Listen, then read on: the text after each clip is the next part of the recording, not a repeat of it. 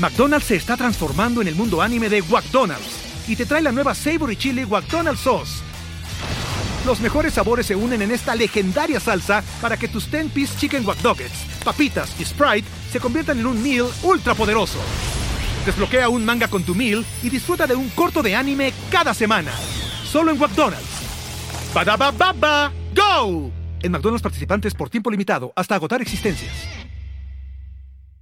Y la verdad es que eso lo he seguido a rajatabla desde entonces. O sea, yo, dije, mira, yo quiero una agencia que priorice el valor de las ideas antes que nada.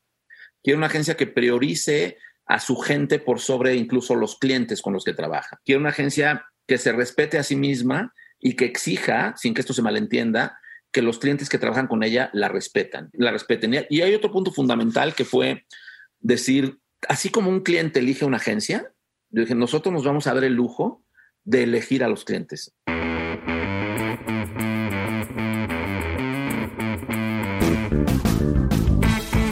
Hola a todos, yo soy Diego Barrazas y esto es Dementes, el podcast en el que tengo conversaciones profundas, reales y prácticas con las personas que hacen y no que dicen que van a hacer, que están constantemente retando el status quo y desafiando las reglas convencionales para hacer realidad todos sus proyectos. Mi invitado el día de hoy es Raúl Cardos. Raúl es fundador y presidente de la agencia Anónimo y cofundador de la Academia Mexicana de Publicidad. Es uno de los tres publicistas mexicanos incluidos en el Salón de la Fama de la Publicidad Latinoamericana y Raúl tiene una trayectoria muy larga que puedes consultar en las notas de este episodio junto a todas las referencias que se mencionan aquí. Pero para empezar con todo, te cuento que en este episodio que grabamos hace algunas semanas, Raúl me cuenta cómo es que decidió dejar la comodidad de las corporaciones para abrir su agencia con la visión de tener libertad creativa, poner sus propias reglas y ser congruente con sus principios por encima del dinero. Si te dedicas a lo creativo o estás pensando en arrancar un proyecto, este episodio es para ti, así que espero que lo disfrutes mucho y si te gusta, compártelo con alguien a quien pudiera gustarle también.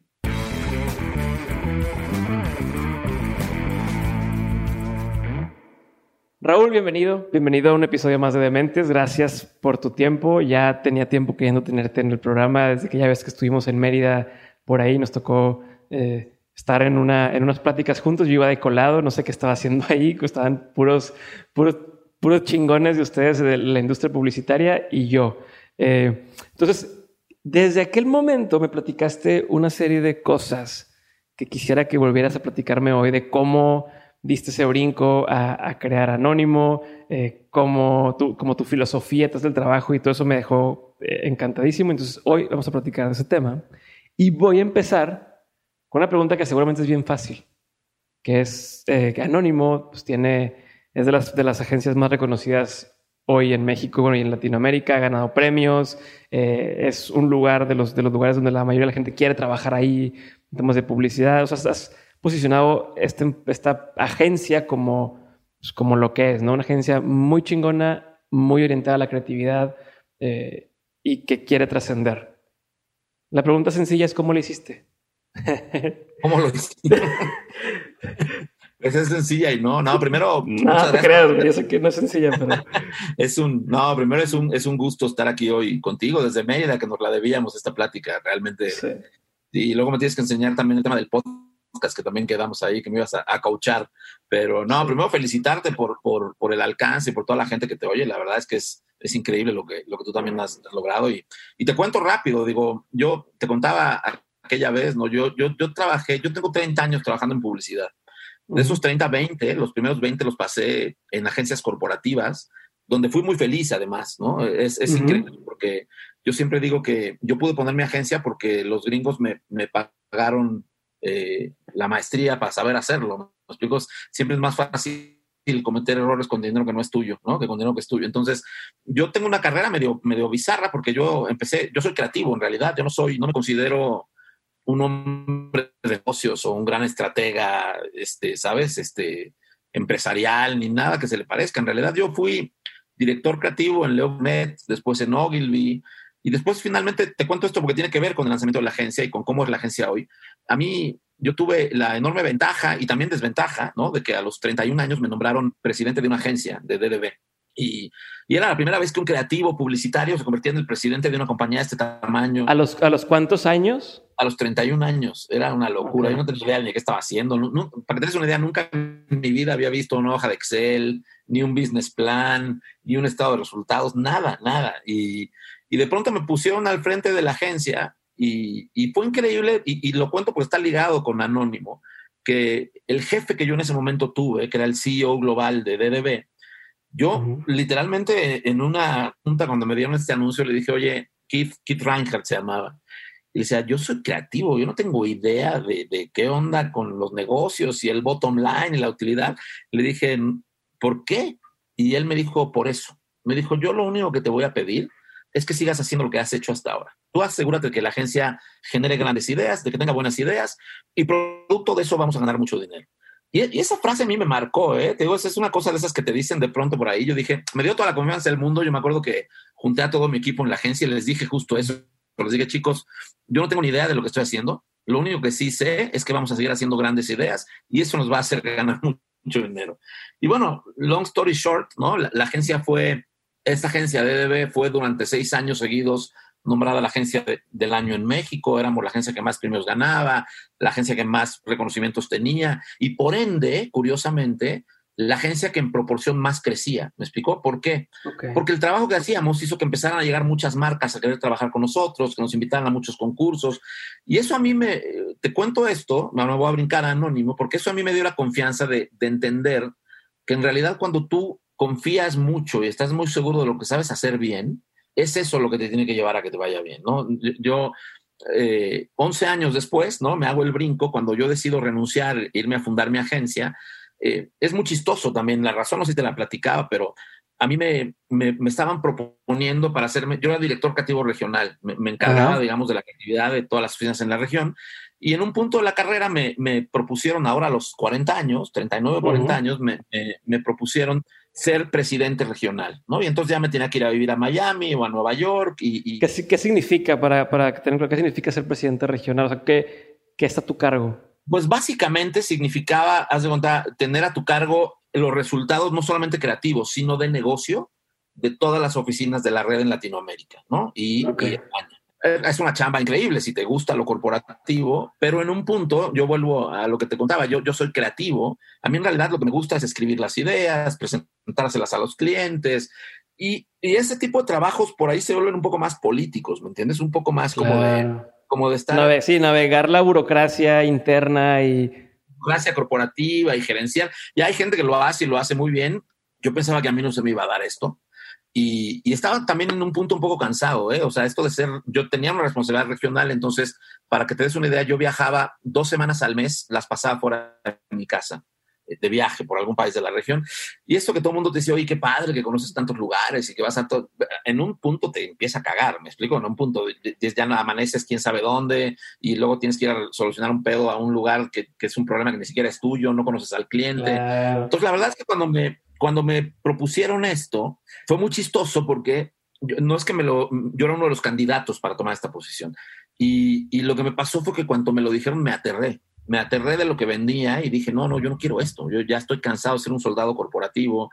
Eh, además, una cosa que pasa en las grandes corporaciones, seguramente mucha gente que nos escucha lo entenderá así, es que cuando una, al menos una agencia de publicidad cotiza en bolsa, pues uh -huh. lo que manda es el resultado. ¿me explico? O sea, lo que manda es el precio de la acción y el bottom line. Entonces, yo en un punto como que empecé a, a estaba muy preocupado, digamos, muy, muy molesto de tener este conflicto entre tratar de generar un gran trabajo y de que la agencia tuviera un cierto tamaño y de que no trabajáramos con cualquier cliente porque sí.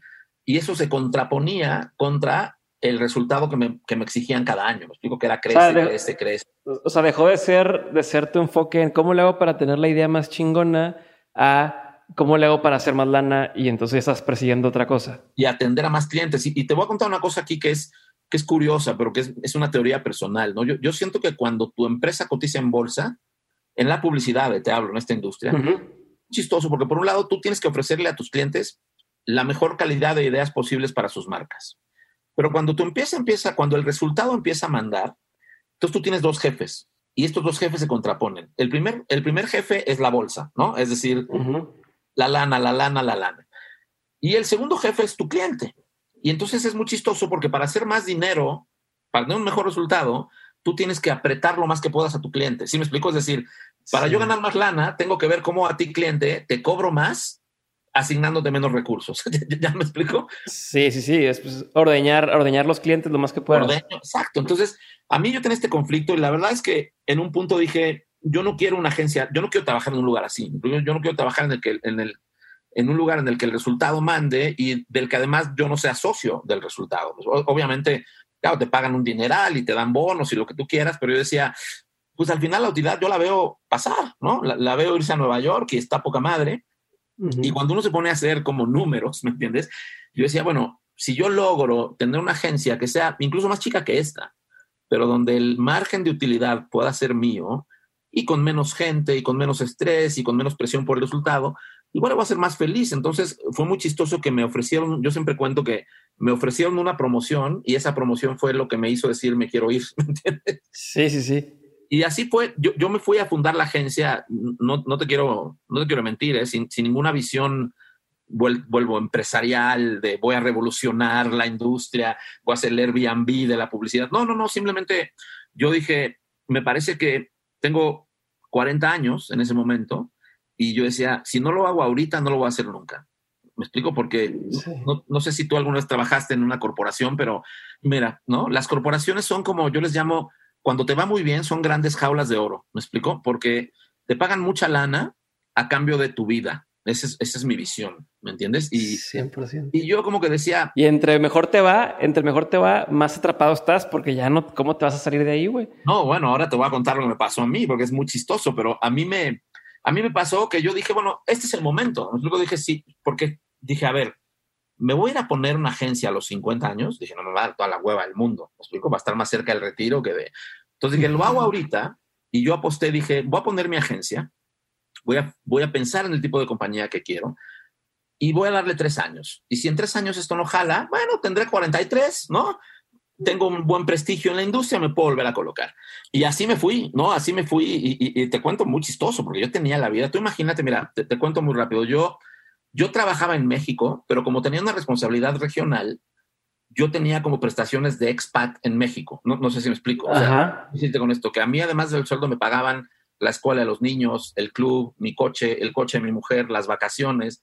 Tenías todo resuelto, básicamente. mientras, mientras no me corran, no tengo que hacer nada más. Exacto, el que ya estás contando la liquidación, ¿no? Pero, pero me pasó entonces cuando me fui, que de pronto dije, puta, hay que pagar la tarjeta de crédito, güey, ¿no? Hay que pagar la línea Eso que dices, la jaula de oro de repente te sueltan y es como, soy un retrasado mental, o sea, no sabía cómo ir a pagar la tarjeta de crédito, literalmente. Pero es increíble, o sea, yo arranqué anónimo, la verdad es que a mí renunciar me tomó mucho tiempo, o sea, digamos que renunciar me tomó casi un año, o sea, entre que dije me quiero ir y me fui, pasaron nueve meses. no te vayas, no te vayas. No te vayas, espera. Bueno, yo, yo tenía, para que te des una idea, yo en mi plan, yo decía, yo renuncio en, en yo decía, yo renuncio, eh, me tomo seis meses sabáticos y abro la agencia. Y para no hacer el cuento largo, yo terminé, me terminé yendo de la agencia un viernes para arrancar anónimo el lunes siguiente porque ya teníamos un pitch, ¿no? Entonces, eso del sabático. Y, y aquí te cuento así también muy rápido cómo yo fundé la agencia. No me cuentes rápido, no, tengo, no tenemos prisa, no tenemos prisa. Una de las cosas que a mí me parece que hacen que Anónimo hoy sea lo que es, yo te lo definiría en una palabra que para mí es la congruencia. O sea, yo, yo, digamos, con todo lo que aprendí, bueno y malo, que aprendes en una corporación, sobre desde cómo tratar a los empleados, cómo tratar a los clientes, qué tipo de clientes tener y por qué.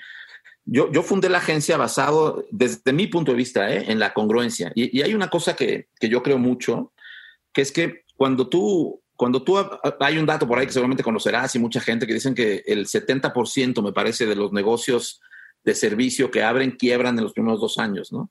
Yo, yo pienso que cuando tú abres, fundas un negocio con la visión de hacer dinero, es muy probable que quiebres. A mí me parece que cuando tú fundas tu propio negocio, lo que en realidad estás fundando es una filosofía. Es tu manera de hacer las cosas, tu visión sobre las cosas. Entonces, yo definí muy bien el tipo de agencia que, quería y, la verdad es que eso lo he seguido a rajatabla desde entonces. O sea, yo dije, mira, yo quiero una agencia que priorice el valor de las ideas antes que nada. Quiero una agencia que priorice a su gente por sobre incluso los clientes con los que trabaja. ¿Me explico? Quiero una agencia que se respete a sí misma y que exija, sin que esto se malentienda, que los clientes que trabajan con ella la respetan. Y hay un punto también, la respeten. Y hay otro punto fundamental que fue decir, así como un cliente elige una agencia, yo dije, nosotros nos vamos a dar el lujo de elegir a los clientes. Es decir, somos una agencia que cuando un cliente nos llama no, y nos pregunta cómo trabajamos, nosotros también le hacemos preguntas. No sé si me explico y le decimos, a ver, ¿por qué tú quieres trabajar con nosotros? Y otra vez, esto no lo digo desde la arrogancia ni mucho menos, ¿eh? lo digo porque a mí me parece que la relación entre una agencia de comunicación y su cliente tiene que ser un poco como el amor. ¿Me explico? Es decir, tú tienes que checar porque siempre te acabas peleando, siempre te acabas discutiendo, siempre acabas no estando de acuerdo con cosas. Entonces, para mí es un poco como eliges a la pareja, ¿me explico? Es decir, me veo peleándome con estas personas, sí o no, ¿no? Y, y todo esto yo lo hice no, te quiero decir que de manera valiente ni nada, simplemente para mí era ser congruente con lo que yo quería. ¿Me explico? A mí me pasaba cuando trabajaba en DDB en los últimos años, que yo vi cómo esta agencia increíble que construimos empezó a decaer por la ambición de ser más grandes, más grandes, más grandes, más grandes, ¿no? Y yo me acuerdo que yo me peleaba mucho con los gringos y les decía, yo, yo tenía un jefe que era financiero y iba y le decía, a ver, mira, en buena onda yo te digo, el resultado de la agencia en México ¿ok? Si yo hago, o sea, si la agencia hace 5 millones más o menos de utilidad, ¿qué tanto va a mover eso? El precio de la acción a nivel global. ¿No? ¿Sí me entiendes? Ah, sí, sí. Buena onda. Entonces yo tenía una visión, yo le decía, ¿por qué no nos dejas a nosotros, que económicamente no te hacemos mucha diferencia? Sí ser una agencia muy rentable, sí ser una agencia que gane dinero, pero ser una agencia que sea reconocida por su buen trabajo creativo. Eso, es decir, y esto no quiero decir que no crezcamos, pero... no, no, no, nos uses por la lana, úsanos por la imagen que le podemos dar a la marca. Exacto, y esa era un poco mi visión, mira, para que te des una idea, mi, esa, yo era director creativo regional, como te digo, entonces yo le decía, yo le hacía a los gringos eh, este cálculo y les decía, miren, para que te des una idea, al final del día, Latinoamérica, si tú sacabas Brasil, porque Brasil era un monstruo, pero si tú sacabas Brasil, en realidad nosotros representábamos menos del 5% de la facturación global de la compañía. No, sé si me explico. Es decir, comparado con Europa, con Asia, no éramos nada. Entonces decía, güey, esta región tendría que ser tu, como tu diamante creativo, ¿me entiendes? Como tu, lugar en el que digas aquí. Y entonces, no, era más dinero, más dinero, más dinero. Entonces, la verdad es que a mí me traumó tanto eso que yo dije, yo en mi agencia nunca voy a poner como foco el ganar más y más y más dinero. Voy a poner como foco generar gran trabajo para que más clientes quieran venir con nosotros. Y otra cosa, dije, voy a tratar de elegir con qué clientes sí quiero trabajar y con qué clientes no vamos a trabajar. Es decir, clientes que confíen en nosotros, clientes que nos quieran como socios, clientes que nos respeten, clientes que valoren la buena creatividad y no clientes que te quieran para que les hagan nada más los anuncios. ¿Me explico? Entonces, yo te, diría, si, si, si algo tiene hoy Anónimo donde está, me parece que es haber sido congruentes con esa postura. ¿Me explico? Desde el día uno hasta el día de hoy. O sea, te hablo de que yo me acuerdo cuando abrimos la agencia que yo estaba muy obsesionado con que el primer trabajo que hiciéramos fuera bueno. Cuando dices, cuando abrimos la agencia, te refieres a cuando me fui a Starbucks y quise empezar, ¿no? O sea, no, era como la agencia. Ah, no, no. Ahora te voy a contar una historia que te vas a cagar de risa. O sea, nosotros, yo, me fui de DDB un viernes. Ajá. Y el lunes estaba en el Starbucks de Montes Urales, literalmente en Monte Everest, sentado con una computadora, viendo mi celular, diciendo, Dios mío, por favor, que alguien me llame. Así, así arrancó la agencia. ¿Avisaste a alguien que te había ido? ¿Avisaste a alguien que tenías un nuevo, como, un nuevo proyecto? Sí, claro, hicimos, hice una conferencia de prensa, anuncié mi salida. Evidentemente, pues yo tenía firmado con DDB un, un acuerdo de, de non-compete, entonces yo no me, yo dije, yo no me voy a llevar ningún cliente de la agencia, este, no, que hubiese sido lo fácil en realidad, pero, pero no, yo, yo me, me, fui y hay una historia muy linda porque yo, yo, quería tener, te cuento, yo, yo subía todos los días por reforma en las lomas para ir a mi casa. Y te juro, la agencia DDB estaba ahí en, en, Prado Norte, que está hasta abajo. Y entonces yo subía por reforma y veía estas casonas viejas de reforma y yo decía, puta, yo quiero tener la agencia en una de estas casas. Y, y antes de renunciar, pues veía un letrero de se renta y llamaba y hasta que me decepcioné porque todas eran de 350 mil pesos para arriba y dije, no, estoy pendejo, esto no va a pasar jamás, ¿no? Pero yo soy mucho de decretar las cosas, entonces dije, me voy a encontrar una, me voy a encontrar una, me voy a encontrar una. Y un día veo una casona, una casa en una esquina en Reforma Divina, y ya muy pregunto, y resulta que el precio más o menos se acomodaba, er, era una locura, porque el precio se acomodaba con lo que nosotros podíamos, con lo que yo podía o tenía calculado pagar de renta, ¿no? Una cosa que yo siempre tuve clara fue, yo dije, yo voy a, a meter aquí mi lana, o sea, los ahorros que yo tengo. Dije, porque si voy a arrancar una agencia, la voy a arrancar bien. ¿Me explico? Es decir, quiero tener una oficina. Esto no quiere decir lujos ni nada, pero quiero tener una oficina en forma. Entonces, nada, te, cuento. Yo llamé para rentar esta casa y después de muchas negociaciones eh, pudimos arreglar con la dueña para que nos la rentara. Pero la historia es muy chistosa porque cuando yo me fui de la agencia, digamos, el inquilino anterior todavía no salía, o sea, ya había salido de la casa, pero no había sacado sus muebles. ¿Me explico? Ok. Por lo cual, a nosotros eso nos vino muy bien porque nos ahorró tres meses de renta que no pagábamos, ¿no? Y este, entonces trabajábamos en un Starbucks, éramos tres personas además, entonces la casa nos iba a quedar gigante. Y hay una historia muy linda porque el primer cliente que nos llama, es súper bonita la historia, y, yo de hecho estoy escribiendo un libro de la agencia y este te, te, estoy contando la anécdota uno, ¿no? Imagínate que yo estoy en un café y me llama Nike, ¿ok? Esto es en el 2009. Y nos llama Nike, me llama el cliente y me dice, Raúl. Cero clientes tenías, ¿no? Fue el, lunes este o la semana que dijiste. Esto fue, no es, no es el lunes, pero el miércoles, ponte. Entonces me llama el cliente, yo me estoy acordando, ahorita estoy sentado ahí con el teléfono y me dice, habla Pepe Reynoso, soy el gerente de mercadotecnia de Nike en México. Yo pensaba que me estaban choreando, yo decía, no te puedo creer. Y me dice, yo soy súper fanático del fútbol, ¿no? Y el tipo me dice, fíjate Raúl que estamos haciendo un pitch, un concurso entre agencias para seleccionar a la agencia que nos ayude con, la, con una campaña para la selección nacional de cara al Mundial de Sudáfrica. Imagínate lo que es esto para alguien que yo decía, no te puedo creer, o sea, Nike, fútbol, el Mundial, ¿no? Y me dice, y la buena noticia es que pues, yo supe que, que tú abriste una agencia, te quiero invitar al pitch, ¿no?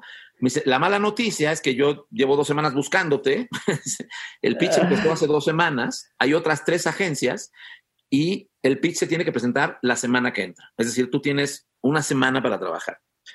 Si te interesa, dime. Y claro, pues, yo no tenía nada que perder. Le dije, no, dale, de una, va, dale, ¿no? El tipo me mandó el brief por mail y la historia que es súper bonita es que tenemos una semana para presentar y a los dos días el tipo me vuelve a llamar y me dice, oye Raúl, fíjate que mi jefe, que, se llama Josh Mandel, un gringo, que es el director de marketing de Nike en Latinoamérica, pues está muy nervioso, como que le dije que, los había invitado a ustedes al concurso y dice que quiénes son ustedes, que encima la agencia se llama Anónimo, ¿no? Ajá. Los googleo no existen, este... Y entonces el cliente me pregunta, dime, ustedes ya son una agencia en forma, ¿verdad? Yo estoy sentado en el Starbucks, ¿ok? Ajá. Sin pichar, ¿todavía no pichas o ya has pichado? Estamos dentro del pitch, en el proceso, todavía no Pero le digo, no, no, claro, Pepe, nosotros ya, ya somos una agencia en forma, no sé qué, no te preocupes por eso. Y me dice, ¿cuántos son ustedes en la agencia? Y yo, no me preguntes por qué, le digo, pues a ver, entre cuentas, creativos, como 25, ¿no? Y entonces el tipo me dice, ah, qué bueno, ¿no? Entonces ya tiene la estructura. Y yo, sí, claro, totalmente, ¿no? Y, y me dice, fíjate qué bueno que me dices eso. Me dice, porque mi jefe está aquí en México y quiere ir a conocer la agencia, me dice. No, hombre. yo, yo así dije, puta, yo sentado en el Starbucks, ¿me entiendes? Ajá. Y le digo, ok, buenísimo, ¿cuándo quiere venir? Y me dice, mañana. bueno. Márcala, márcala a todos tus compas y cáiganle a, hacer. bueno, lo que hicimos fue llamar a la dueña de la casa, pedirle que por favor nos la prestara ese día. Y con los muebles del inquilino anterior, te juro que la historia es cierta, contratamos a cinco pintores que vinieron a pintar las paredes. Entonces los pintores estaban pintando las paredes. Llamamos a cinco o seis amigos y cuando llegó el cliente, lo que le dijimos fue, oye, ¿sabes qué? Perdón, pero como nos avisaste ayer, justo hoy estamos pintando y barnizando, entonces la gente está haciendo home office. Ya, no, hombre. Lo, paseábamos por la casa que tenía los muebles del inquilino anterior y le decíamos al departamento creativo y aquí no sé qué. Y claro, ahorita te lo cuento y me cago de la risa. En ese momento me quería matar. Me explicó, yo decía, no. O, sea, ¿qué, qué o sea, ¿qué pensaste cuando te dice el vato, quiero ir mañana a ver, o sea, quiero ir mañana a ver tus oficinas? Ya valió madre, ¿ok? No, claro, sabes, sabes que una cosa te dice ya valió madres, pero la verdad, te voy a ser bien franco y no sé si esté bien o mal, a mí me salió del alma mentir, ¿eh? O sea, me salió del alma decir, no, dale. claro, porque sabes, estás en un proceso en el que puedes ganarte un, un, proyecto de ese tamaño, con una marca de ese tamaño, cuando estás lanzando tu agencia, ¿me entiendes? Y confías en el talento, o sea, confías en... en, No, claro, claro. O sea, yo dije, chao, bueno, para no hacerte el cuento largo, la, la, presentamos la campaña en una semana y ganamos el pitch. Y, te hablo que le ganamos agencias del tamaño de FCB, de Olabuenaga, hace poco me decías que hablabas con Ana María, una, una, agencia muy grande, este, J. Walter Thompson, es decir, era un pitch contra agencias gigantes y nosotros éramos cuatro personas, cuatro personas trabajando en un, en un Starbucks, ¿no?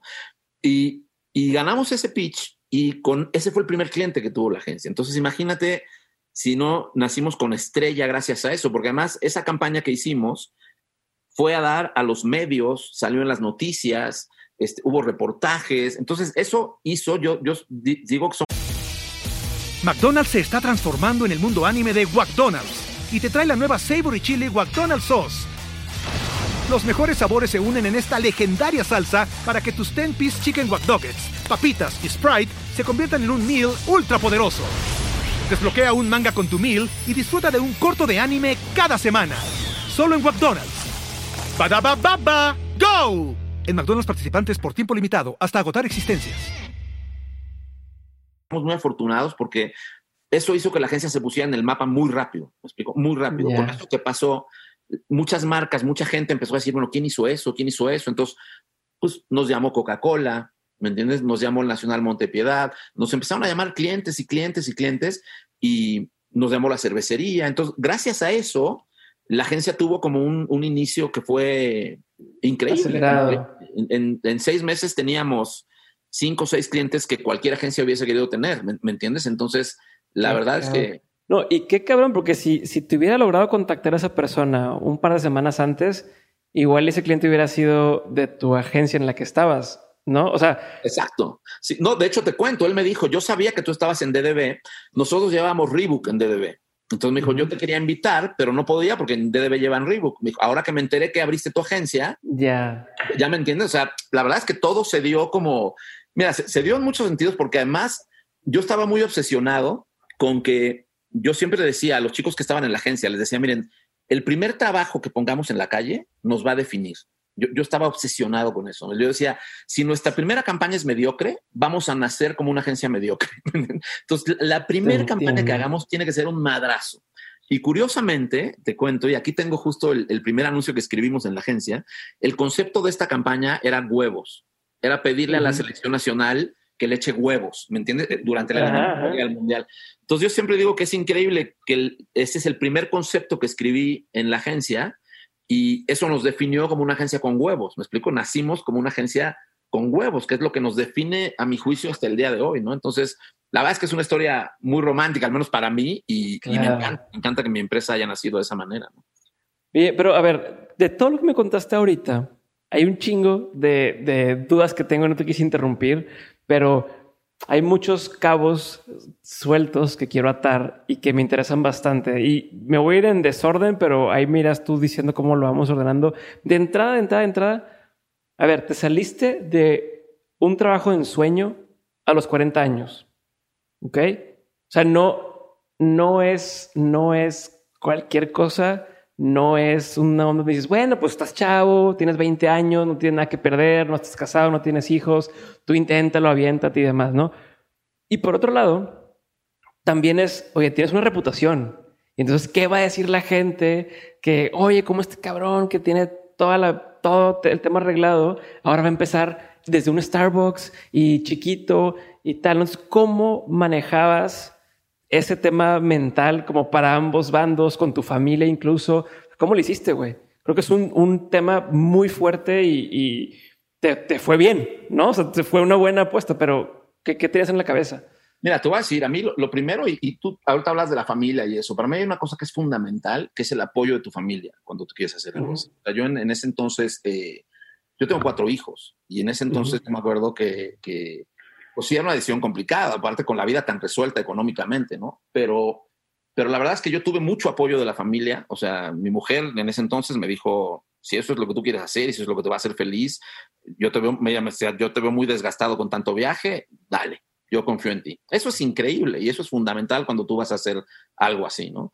Después, la verdad, te, te voy a decir, yo, yo siento que, que uno cuando tiene un, una buena trayectoria dentro de, un, de, de una industria, y hasta cierto punto un prestigio. Yo en ese momento era, pues, no, no, no, lo digo nuevamente desde la arrogancia ni de la vanidad, pero era quizás el, el, uno de los creativos más reconocidos del país, había hecho campañas increíbles para marcas como Volkswagen, yo escribí esta campaña de todo mundo tiene un jet al menos en la cabeza, que, que todo el mundo... Te quiero tocar también ese tema. Había ganado muchos premios, entonces yo sentía que en algún punto mi, mi trayectoria, o llámale, no quiero sonar mal, pero el prestigio como que me avalaba, ¿me explico? Tu reputación. Claro, yo sé, mi reputación me ayuda, o sea, yo sí tenía este pensamiento que decía, bueno, alguien me va a llamar, ¿me explico? Alguien me va a llamar porque, porque mi reputación pues me avala, ¿no? Y, eso me dio mucha seguridad para hacerlo, y me dio mucha seguridad para hacerlo el, el, decir, ok, si bien soy creativo, ¿no? Te hablaba al principio que nunca había visto un, un business plan ni nada, dije,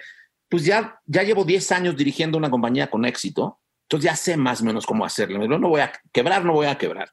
Y yo hice mis cálculos y con el dinero que yo tenía ahorrado, básicamente yo dije, yo puedo financiar un año de renta, ¿sí?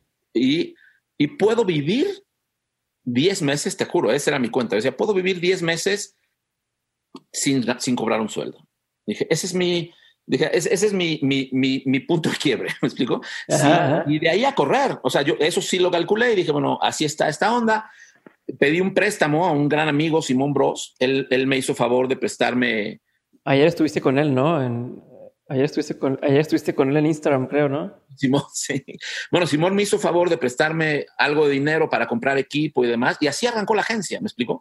Y la verdad es que, eh, eh, te voy a decir, yo tenía mucha seguridad en que lo iba a poder hacer muy bien. Y, porque, porque decía, bueno, lo hago bien, sé lo que hago, ¿no? No soy un improvisado. Yo te voy a decir, ahora que me dices que eso es complicado, a, mí me parece que es mucho más sencillo empezar tu negocio cuando ya experimentaste, fuera de broma, en la industria con los negocios de otras personas. O sea, yo, por ejemplo, yo cuando veo a un chico que sale de la universidad y pone su agencia, digo, Dios mío, que Dios te bendiga.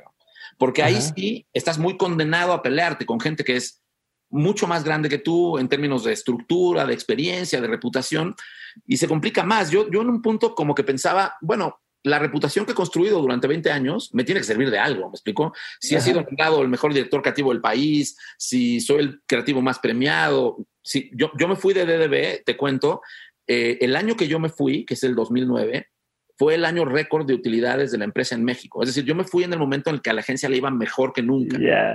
Y un poco también por eso lo dije. Dije, claro, me voy ahorita porque no me voy a ir cuando la agencia le esté yendo mal, porque entonces lo que la gente va a decir es, ah, claro, este güey lo van a correr. No, sé si me explico. Sí, ya estaba en las últimas, sí, como futbolistas que se retiran cuando ya están en lo más bajo. Claro, no, yo, yo conozco gente en la industria a la que la echan y pone su agencia y tira el cuento de no, estaba harto. yo como que decía, este es el mejor momento, porque nadie me va a poder cuestionar nada. O sea, si alguien me cuestiona si me corrieron, voy a decir no, mira los resultados de la compañía, voy a decir no, mira dónde estaba, no, mira los premios. Entonces, como que yo sentía que todo eso avalaba el hecho de que lo estaba haciendo porque creía en lo que estaba haciendo. ¿Me, entiendes? Ese es el cuento que yo me conté y, y, de hecho ese es el cuento que yo le contaba a los clientes. Yo les decía a los clientes, te preguntarás por qué me fui ahora. Y contaba un poco esa historia. Decía, porque quiero tener una compañía distinta, con un foco distinto, porque quiero atender más de cerca. Se, se convirtió en, en, esta, en este como, como historia para convencerlo, o sea, como decirle, a ver, estos son mis valores. el, que yo me, el que yo me haya ido es mejor para ti, este, por esto, esto y esto, ¿no? Automáticamente se convirtió en esta historia.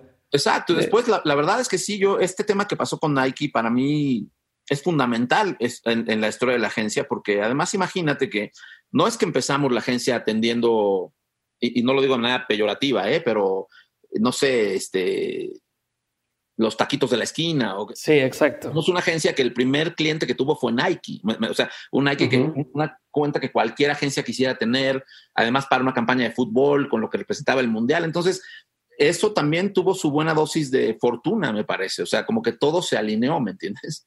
Sí, pero digo, una cosa es que te haya salido la oportunidad del, de hacer el pitch y otra cosa es que lo que propusieron fue tan bueno para que no solamente quedara, sino que hiciera resonancia con más personas y te busca. Y te lo digo porque eh, ahorita lo mencionas con Anónimo, pero según vi tu carrera, te ha pasado en varias ocasiones. Te pasó con Volkswagen cuando te fuiste, o sea, fue tu primer eh, cliente de la otra agencia y luego con tu primer eh, o sea, lo de Cruzly, la Cruzly manía, o sea, fueron, fueron primeras veces que diste en el, o sea, tu primera oportunidad y diste en el blanco.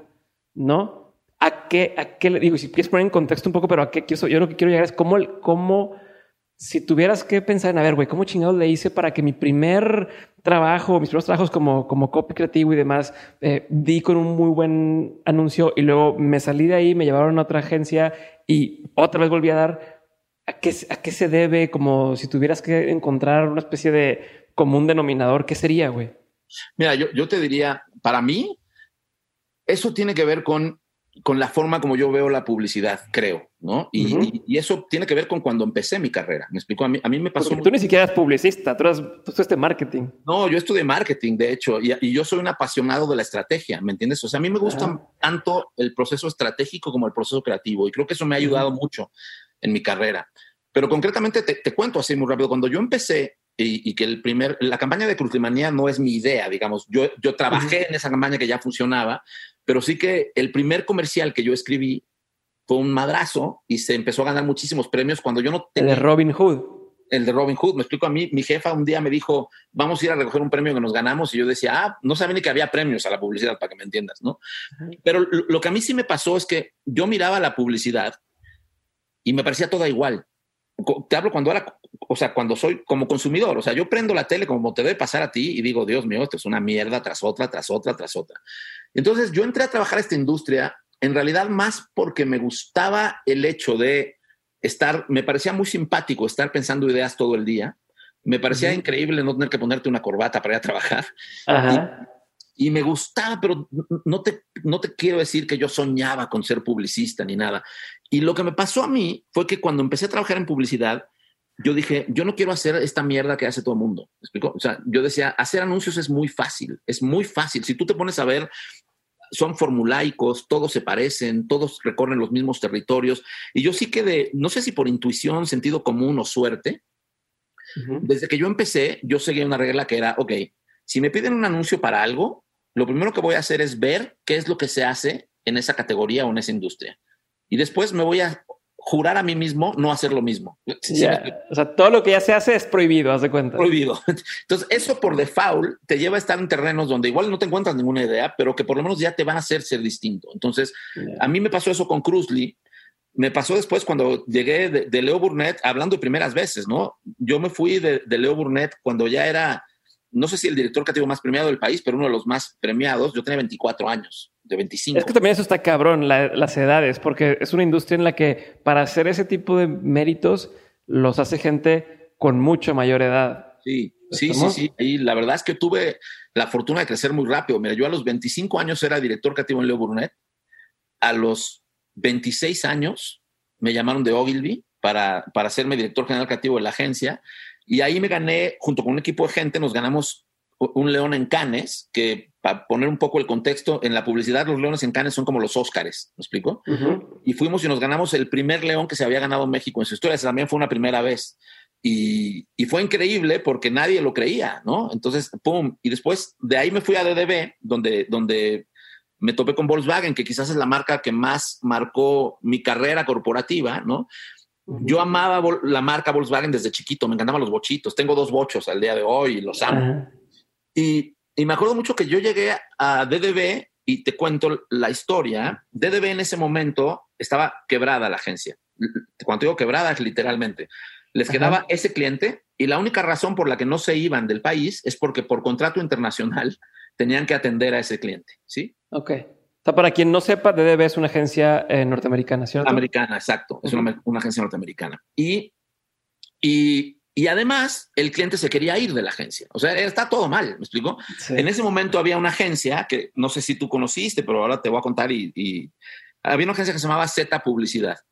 Esta agencia era de Alejandro González Iñárritu, del negro, ¿no? El negro antes de ir al cine pasó por la publicidad y esa era la agencia digamos, más de moda que había en México. Entonces, Volkswagen le había sacado parte del negocio a DDB y se lo había dado a Z. Y su, y su intención era romper el contrato internacional y darle la campaña, darle todos los trabajos. Entonces, cuando yo, cuando yo llegué este, con la consigna de, con mi jefe, que es un señor increíble, un tipo que para mí es el mejor publicista que ha habido en este país, Enrique Givert, en realidad lo que pasó fue que nosotros, Enrique tenía una agencia local que se llamaba Givert Publicidad. Lo que hicieron por los gringos fue pedirle que se fusionara con DDB, que estaba quebrada, ¿me entiendes? Y entonces Enrique me invitó a mí a participar con él de la agencia y lo que hicimos fue cerrar la operación y volverla a abrir. ¿Me explico? Arrancar literal desde cero. Tú sabiendo, o sea, tú sabías a lo que estabas metiendo. Yo sabía, yo sabía. Yo en ese momento decía, pues chingue su madre, estoy chavo, ¿no? Este, teníamos dos años para darle vuelta a la compañía y yo decía, pues si en dos años no pasa nada, pues ya veré qué hago, ¿no? Y entonces llegamos, yo con la ilusión de, manejar Volkswagen y, no me olvido nunca, ¿eh? La, la, primera vez que fui a Volkswagen a una junta, nos recibe el cliente, y entonces me presentan a mí como el nuevo director creativo y no sé qué, y el cliente voltea, un alemán, y me dice, sí sabes que nosotros les vamos a quitar la cuenta, ¿verdad? Esa fue su bienvenida. Me dijo, bienvenido a la marca, sí sabes que les... Y yo le dije, no, bueno, me han dicho que las cosas no van muy bien. Le dije, yo voy a intentar que eso cambie. Y el tipo me dice, pues tienes dos meses. O sea, ojalá y cambie, ¿no? Y nos ponen a concursar ahí contra la otra agencia por el lanzamiento de una plataforma del golf, del, golf. Y ganamos, ¿no?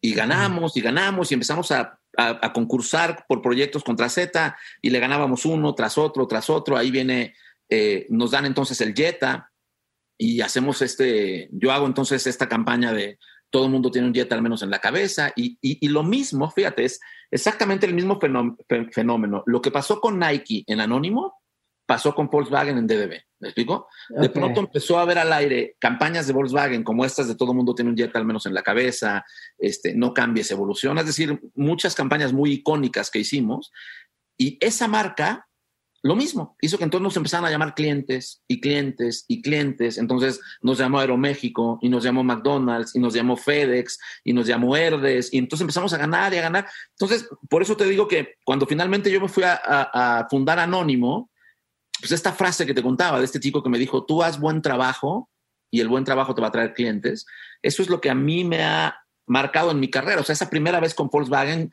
yo lo que decía, cuando este tipo me dijo, sí sabes que les vamos a quitar el negocio, yo lo que pensaba era, yo necesito una bala. ¿Me, entiendes? Yo, si me dan una chance, les vuelo la cabeza. Y, eso fue lo que pasó, como pasó con Nike. Como, entonces, yo te diría que la constante para mí es esa. O sea, es, uno, tú tienes que creer muchísimo en lo que haces, estar muy seguro de lo que haces y después asegurarte de que el trabajo que haces funcione muy bien. ¿Me explico? Y que sí sean ideas, al menos hablando de publicidad y de creatividad, que sí sean ideas que sean distintas a los demás. ¿Me explico? Porque hay una cosa que yo odio en esta industria, que es que si tú ahorita haces el ejercicio de meterte a la página de cualquier agencia de publicidad, todas, todas, ¿eh? así te lo firmo, van a tener discursos más o menos así. La creatividad es la diferencia. Morimos por la creatividad. Somos los más creativos de México. Pero si después miras el trabajo, vas a ver que hay una incongruencia terrible. No, sé si me explico. Entonces, no digo en todas, ¿eh? pero en muchas. Entonces a mí, volviendo otra vez a lo que te decía, y para atar estos cabos, lo que a mí me lo une todo es esa congruencia. Es decir, yo si digo, voy a apostar por la creatividad, es que lo voy a hacer, ¿me entiendes? Es que si un cliente viene y me llama, ese cliente tiene que saber que si está esperando un anuncio tradicional, nosotros no somos para él, ¿me explico? Entonces, eso me hace a mí también cuestionarle al cliente, oye, este es el trabajo que hacemos. ¿Tú quieres este tipo de trabajo o no? Porque, porque si no te voy a engañar, me vas a dar la cuenta y me la vas a quitar. Entonces me explico, todo esto yo te lo, te lo encierro o te lo envuelvo en esa palabrita, ¿no? La congruencia, la congruencia entre lo que dices y lo que haces, ¿no? Como ya sabes, soy uno de los fundadores de Nutrox, una empresa en la que hacemos nutrópicos y suplementos alimenticios para ayudarte a lograr más. Muchos de los invitados y escuchas de Dementes toman hack de Nutrox para rendir más en el día y break para dormir mejor en la noche. Por ser parte de la comunidad de mentes, quiero regalarte un 20% de descuento en tu siguiente compra utilizando el código de descuento de mentes. Todos nuestros productos están hechos con ingredientes de origen natural y diseñados para ayudarte a tener más energía, mejor estado de ánimo, más enfoque y más concentración.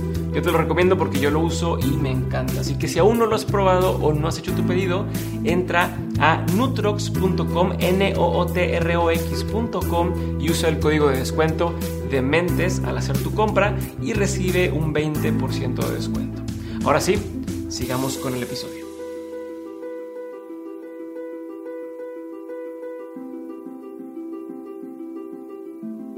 A ver, y hablando de congruencia, tengo muchas preguntas todavía de antes, pero de ese tema específico, has corrido clientes, ¿no? O sea, ¿Por qué? ¿Por qué? Mira, sí, qué, bueno que me preguntas eso y no quiero que, la gente piense que somos un arrogantes, pero, pero sí, te voy a decir por qué. No, y te lo pregunto porque creo que también es, muy importante para muchos que están empezando, no solamente en la industria publicitaria, sino en cualquier empresa de servicios, como siempre es este miedo de, eh, y si se va el cliente, y si no sé qué, y cómo le hago para convencerlo, pero poca gente habla del otro lado de a la chingada con un cliente que no. Entonces quiero entender eso. Sí, mira, totalmente, te cuento. nosotros, a ver, eh, yo, lo, yo lo he hecho básicamente, mira, y, déjame explicarte un poco de dónde viene esto. Yo pienso que el problema que tienen las compañías de servicio en general es que quieren ser todo para todos. ¿Sí me explico? Y, a mí me parece que cuando tú quieres ser todo para todos, termina siendo nada para nadie. Es decir, termina siendo una cosa indefinida. Entonces, yo hoy tengo muy claro el tipo de compañía que somos y entiendo muy claramente que no somos para todos los clientes. Y entiendo a los clientes que no nos quieran. No, sé si me explico. O sea, es decir, yo te puedo ahorita hablar de clientes que te diría, este cliente jamás nos llamaría a nosotros. ¿Sí me entiendes? porque no, ¿no?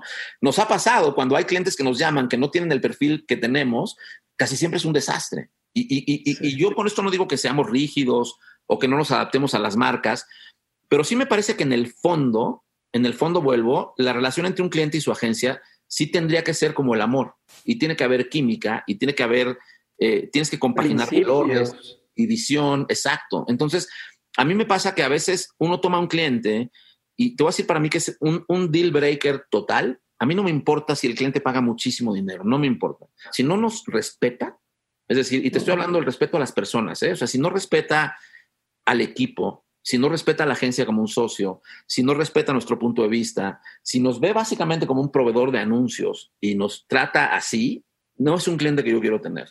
No me importa lo que pague. Habrá gente que sí y habrá mucho más dinero que yo y qué bueno, ¿no? Pero yo sí soy muy consciente de que de que tú tienes que tener una postura y de que los clientes te tienen que pagar por tener esa postura, les guste o no, y que a veces puedes no estar de acuerdo. Con esto no, no, no, somos para nada tampoco una compañía terca que diga esto se hace porque yo digo, no, no, no, o sea, ojo, la cagamos muchas veces, muchas veces no tenemos razón, muchas veces hacemos lo que el cliente nos pide porque el cliente tiene razón, pero te hablo más de una cuestión de principio, ¿me entiendes? De, de respeto al trabajo, de respeto a la sociedad. O sea, cuando a mí un cliente me confía su marca, y yo se los digo siempre, yo les digo, a partir de hoy, yo siento que tu marca es tan mía como tuya. ¿Sí, me explico? Y me siento con todo el derecho del mundo a decirte cuando tú la cagas, porque somos socios. Porque luego está también este bullshit de que somos socios, pero no somos socios, somos proveedores. Entonces, yo sí trato de decir, yo te quiero llamar un domingo en la noche para decirte que tu producto está mal exhibido en el súper y quiero que te importe. ¿Me explicó? Porque a mí me importa. Claro. Porque luego hay esa, esa, esa desconexión bien cabrona entre departamentos de las empresas, ¿no? Donde a veces el departamento de marketing trae un tema y le dices justo eso de, oye, pero es que en la tienda está mal exhibido este tema o está mal el anuncio. Ah, no, pero eso lo ve el departamento de no sé quién. es de chinga tu madre, güey, pues todo. y, al final te juzgan a ti por eso, ¿me explico? Tu campaña no funcionó porque no vendí. No, no vendiste porque es un idiota el que está haciendo el display en el punto de venta. Sí, me explico lo que, o sea, entonces yo, yo, yo siempre le digo eso a los clientes, les digo, mira, considéranos un socio, considéranos un brazo creativo de tu negocio. Mucho del trabajo que hacemos en la agencia, que a mí más me gusta, ni siquiera es publicitario, no sé si me explico, es trabajo en el que le ayudamos al cliente con una innovación, en el que le llevamos una propuesta que es distinta, en el que hablamos de su negocio. Entonces, a mí me gusta ver la agencia mucho más como una, pues como una consultoría de ideas de negocio como una agencia de publicidad. Me explico, para mí la publicidad es solo una parte de lo que una compañía creativa puede hacer o de, o de lo que un socio estratégico puede hacer. Entonces, a mí no me gusta cuando los clientes te ven como, es muy típico, me explico de esto de, ay, pues fómate algo y a ver qué se te ocurre, ¿sabes? Como el creativo loco, que no me gusta que nos vean así, me explico. Yo que nos, que nos vean como un socio serio, como un socio responsable y, y que nos dejen trabajar en ese sentido. Entonces, cuando pasa que uno aguanta y ve como en las relaciones, vuelvo, ¿no? Y, hay un punto en que dices, esto no da más, ¿me explico? O sea, cuando lo único que te une es el dinero, está, está, yo, yo, digo, mira, es pan para hoy y hambre para mañana, porque yo, yo me acuerdo que yo, yo tenía un cliente en DDB que, que, que lo odiaba lo odiaba y me odiaba, ¿no? Y era un cliente que no tenía ningún sentido tener en la agencia porque no le importaba la creatividad, lo que quería era tener un servicio rápido, nos veía como una panadería, ¿me explicó? Y yo me acuerdo que yo llamaba a los gringos y les decía, cabrón, yo voy a matar a este cabrón, o me va a matar el amigo, ¿me explicó? Y los gringos me decían, no, no, tranquilo, porque tenemos un contrato internacional y es muy importante en Europa. Entonces, ahí yo me tenía que joder porque era un empleado, ¿me explicó? No, No, no sé, y, de verdad, ¿eh? vuelvo de la arrogancia. O sea, acá yo como que sí digo, bueno, es mi agencia, me explicó, no, no tengo por qué verle la cara a alguien a quien no le quiero ver la cara todos los días porque me insulta o porque me falta el respeto. Y, y, de nuevo, te lo digo, digo, yo aguanto vara cañón, ¿me entiendes? O sea, soy, y te lo podrán decir mis clientes, yo me pongo en su lugar, los escucho. Evidentemente el cliente tiene un punto de vista, es el dueño de su negocio y tú tienes que respetar eso, te está contratando para que, para que en un punto hagas lo que él piensa que está bien, pero, pero me parece que tú, eso tiene que tener también, sí, una muy buena dosis de respeto al trabajo del otro. ¿Me explico? Es un poco como, ¿cómo explicarte? Es un poco como el doctor. O, como los empleados. O sea, ¿para qué quiero contratar gente que nomás le diga yo qué hacer y, y listo? O, o, o contrato gente que sea mejor que yo en lo que quiero que hagan y ellos me enseñan a hacerlo. Exacto. Y, sabes que volviendo otra vez al punto de la, de la congruencia de la que te hablaba, tú acabas de tocar un punto que es increíble con los empleados. Si, si, si la gente que trabaja contigo no ve en ti a un líder congruente, esa gente no quiere estar ahí. ¿Me entiendes? Entonces, ¿qué es lo que pasa? Que cuando yo les digo a los chicos en la agencia, chicos, ustedes arriesguense, busquen ideas distintas, cáguenla, den su opinión, den su punto de vista, y si estos chicos después me vieran a mí, ¿me entiendes? Que soy un agachón con los clientes, que dejo que les falten al respeto, entonces no tendría congruencia. Yo no les podría pedir eso. ¿Me, explico? Sí, claro. Ellos ven que hay una congruencia, o sea, que yo puedo tomar decisiones, incluso por encima del dinero, a favor de la congruencia. Eso los hace sentirse empoderados y sentirse que trabajan en una compañía en la que su opinión vale. Y eso para mí es fundamental. Bernbach, que es un, gran publicista, Bill Bernbach, es la, es la B de DDB, él tiene una frase que a mí me encanta, me encanta, yo la uso todo el tiempo. Este señor decía, un principio no es un principio hasta que te cuesta dinero. ¿Sí me explico? claro, no, claro, claro. Sí, porque todo el mundo a la mera hora puro pedo. O sea, a la hora de los trancazos es cuando se arruga la gente. Exacto. Tú puedes decir todo lo que quieras. Mientras no te costó lana, estás bullsiteando. Entonces, a ver, yo vuelvo, ¿no? Yo, yo tengo un principio que es que jamás le falten al respeto a la gente de mi equipo. Ese es un principio que me ha costado dinero. Me explico, yo he corrido clientes de la agencia por eso. Entonces, bueno, yo lo considero un principio porque me ha costado, pero es un principio que yo tengo a rajatabla. Entonces, es así. Está bien. Está bien cabrón y hay un chorro de gente que no, no lo veas. O sea, a mí me corrieron de la empresa en la que yo estaba por un tema similar, donde mi jefe decía, eh, no mi jefe directo, el jefe del área decía, vamos hacia allá, estos son los principios, etcétera. Un director de otra área de la empresa eh, puso algo completamente opuesto a esto en una red social interna y yo salgo y con todo respeto al mundo digo, es que eso no va por ahí porque nuestra nueva visión es esta y a la mera hora, oye, ¿cómo este batillo está diciendo esto y me está faltando respeto en público? Pues Diego, tienes que ir a ofrecer una disculpa eh, y a la mera hora Diego sale de la empresa por, por luchar por lo que me están diciendo que tenemos que luchar. Y dices, cabrón, ¿A qué estás jugando? Totalmente. Es, ese es el punto. Me explico cuando, no sé, yo, yo fui empleado mucho tiempo, tú también. Pues cuando te toca, cuando ves que la persona arriba de ti o, el jefe, el líder, no es, no es congruente, te yo me aterraba, ¿me explico? A mí me pasaba eso, yo me aterraba cuando oía de repente. Yo me cabrón. Y lo decía, cabrón, eres un chorero, mamón. O sea, ¿sabes? Entonces, entonces como que yo dije, no, yo no voy a ser así. O sea, yo, yo, yo voy, yo, yo creo que es muy importante en la vida si tú dices algo, hacerlo. ¿Me explico? Hacer lo que dices que vas a hacer, no, no decir una cosa y hacer otra, porque entonces, y ojo, eh, vuelvo, yo, yo la cago muchísimo y no tengo problema con eso. Digo, yo le digo a los chicos en la agencia, cáguenla. O sea, a mí me parece que en una empresa creativa, en una empresa de innovación, si tú no eres amigo del fracaso y no estás dispuesto a cagarla, nunca vas a tener éxito. ¿Sí, me entiendes? O sea, tienes que probar algo nuevo que probablemente te va a salir mal. Y, es un experimento. ¿Sabes? Pero tienes que aprender. Lo malo es cuando cuando no la cagas, porque entonces te quedas en un territorio muy mediocre. ¿Sí, me entiendes? No, hay... Ah, sí, cuando lo juegas se la asegura, lo que dices, ¿no? Pues es como en ese punto y se convierte en algo genérico eh, que no vale la pena mencionar, o sea, que no es relevante, ¿no? Se vuelve, desaparece por ahí. A ver, tengo varias dudas más. Una, tú entras al mundo de la publicidad medio por accidente, como lo has mencionado, de, oye, pues, pues me dijeron que, o sea, un compa se, se iba a ir unos meses y, oye, ¿quieres entrar y a ver qué onda? Y de pronto te vuelves en cada agencia en la que estás una pieza clave y relevante, ¿no? Y empiezas a conocer a tus propios ídolos, unas que te metes a ese tema de la industria y tus ídolos te respetan y te invitan y te buscan, ¿no? En varias ocasiones, como dijiste con Enrique o como cuando trabajaste eh, que, veías que estaban pues todas las directoras, está Ola Buenaga y etcétera, y, y, decías, güey, de pronto estoy creciendo como mucha gente no lo está haciendo, ¿no? Eh, y, ya lo sabemos para quien no está, la industria de la publicidad es una industria muy dura, muy difícil, donde puedes durar años y años en un puesto eh, chico o, inicial. Entonces, ya más o menos me diste entrada como a la parte creativa, ¿no? De cómo lo hacías, pero Ahora, a la parte de, navegar esta burocracia o de, o de que la gente te ubique, ¿cómo lo, cómo lo haces? ¿no? Porque no es lo mismo hoy en día, en estas fechas, pues puedes empezar medio a hacerte tu nombre en redes y sí, trabajo en la agencia, pero voy trabajando en lo que llaman marca personal, ¿no? Y, y ahí voy como que me ubiquen y doy charlas y demás. Entonces, pues de pronto la misma agencia me va a decir, eh, oye, pues ya te vimos que andas bien activo, vente y te invito a este pueblo. En ese entonces, aparte siendo tan chavo, ¿cómo le hacías para navegar toda esa eh, burocracia corporativa, pero también le hacías para que supieran que existe, cosa que existes? Y quiero ligarlo con dos cosas. A ver si, si, si, si es mucho pregunta.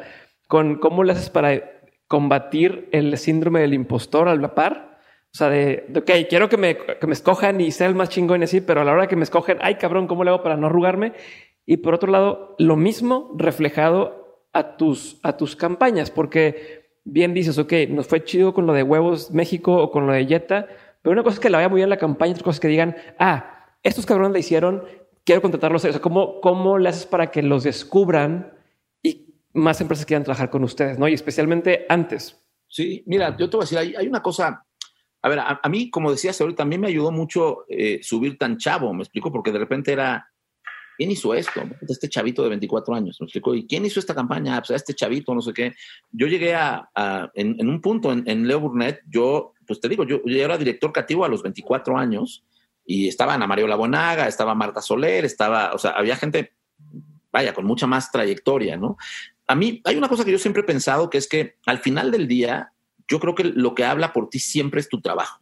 Me, parece que cuando tu trabajo es bueno y es consistente, no tienes tú que estar diciendo lo hice yo, lo hice yo, lo hice yo. a, mí casi me, parece un poco hasta falso la gente que sale por la vida este, y, te, y te tira las medallas por, por, el frente, ¿me entiendes? Yo, yo curiosamente, la, la, gente más talentosa que yo he conocido en mi vida es gente que, es, que tiene el ego en un muy buen lugar, ¿me entiendes? Es, gente que no tiene problema de compartir, pero que tampoco tiene que estar presumiendo todo el tiempo. Es gente que siempre quiere aprender.